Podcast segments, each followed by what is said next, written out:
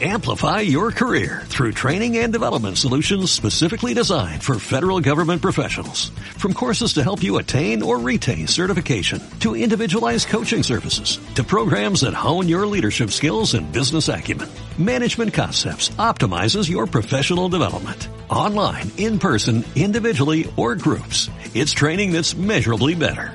Learn more at managementconcepts.com. That's managementconcepts.com.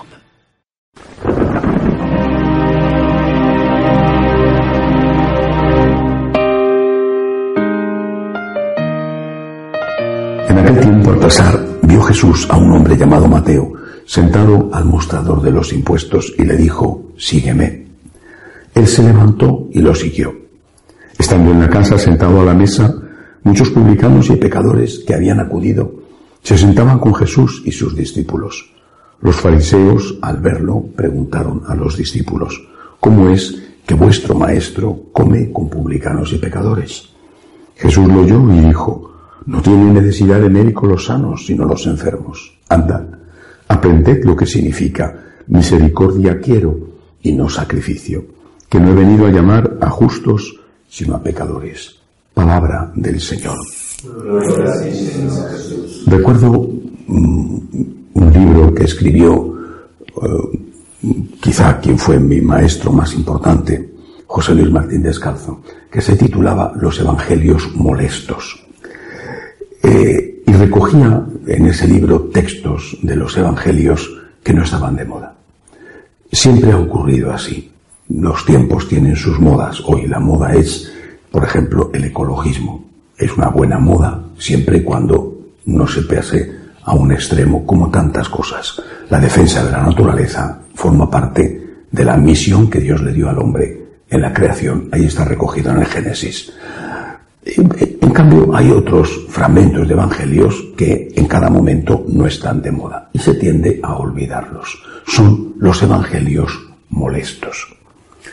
Por ejemplo, en este evangelio de hoy, que nos habla de la vocación de San Mateo, que es el santo cuya fiesta, el santo apóstol y evangelista cuya fiesta hoy celebramos, aparece una de las frases de moda, que están de moda hoy. No sé si en otro tiempo no lo ha estado, hoy lo está. Donde el Señor dice a este fariseo que le critica que tiene que aprender lo que significa misericordia quiero y no sacrificios. Está de moda. Bueno, palabras de Dios de moda, palabras de Dios que pasan de moda y que quizá, quién sabe, se volverán a poner de moda. Pero aquí no se trata de modas, aquí se trata de la palabra de Dios. Es decir, no podemos ir al Evangelio en ningún momento de la historia a decir, esto me gusta, lo acepto, lo sigo, lo intento practicar, esto no me gusta, lo rechazo, esto hay que quitarlo del Evangelio o por lo menos hay que ignorarlo. Porque eso es destruir el Evangelio. El Evangelio es un conjunto.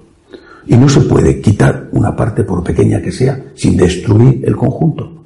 Uno se imagina pues una catedral, un, un gran cuadro o una sinfonía y le voy a quitar esta parte, le voy a cortar al cuadro este fragmento de aquí porque no me gusta. Usted ha destruido el cuadro, usted ha destruido la catedral o usted se ha cargado completamente la sinfonía.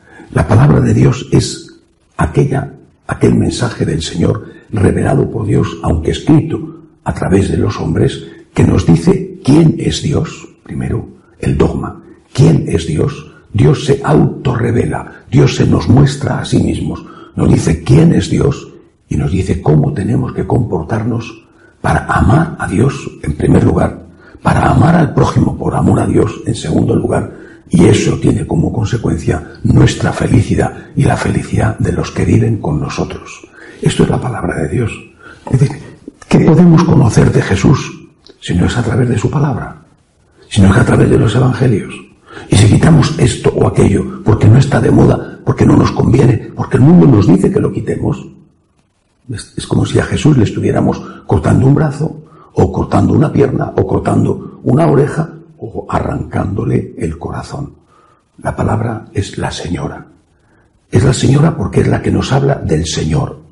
Gracias a la palabra conocemos al Señor.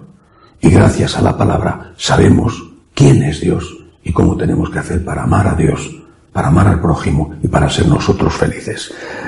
Por lo tanto, hoy celebramos la fiesta de un apóstol que además fue uno de los cuatro evangelistas.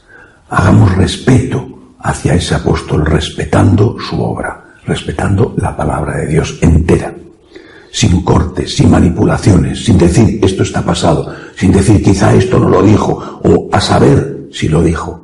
Porque si dudo de que hay un fragmento de la palabra que a lo mejor el Señor no lo dijo, inmediatamente se cae el edificio entero, porque ¿qué fragmento de la palabra puedo estar 100% seguro de que sí lo dijo?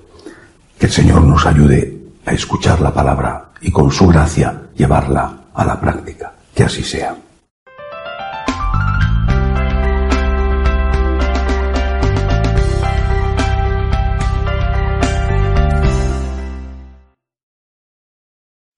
Amplify your career through training and development solutions specifically designed for federal government professionals. From courses to help you attain or retain certification, to individualized coaching services, to programs that hone your leadership skills and business acumen, Management Concepts optimizes your professional development. Online, in person, individually, or groups. It's training that's measurably better. Learn more at managementconcepts.com. That's managementconcepts.com.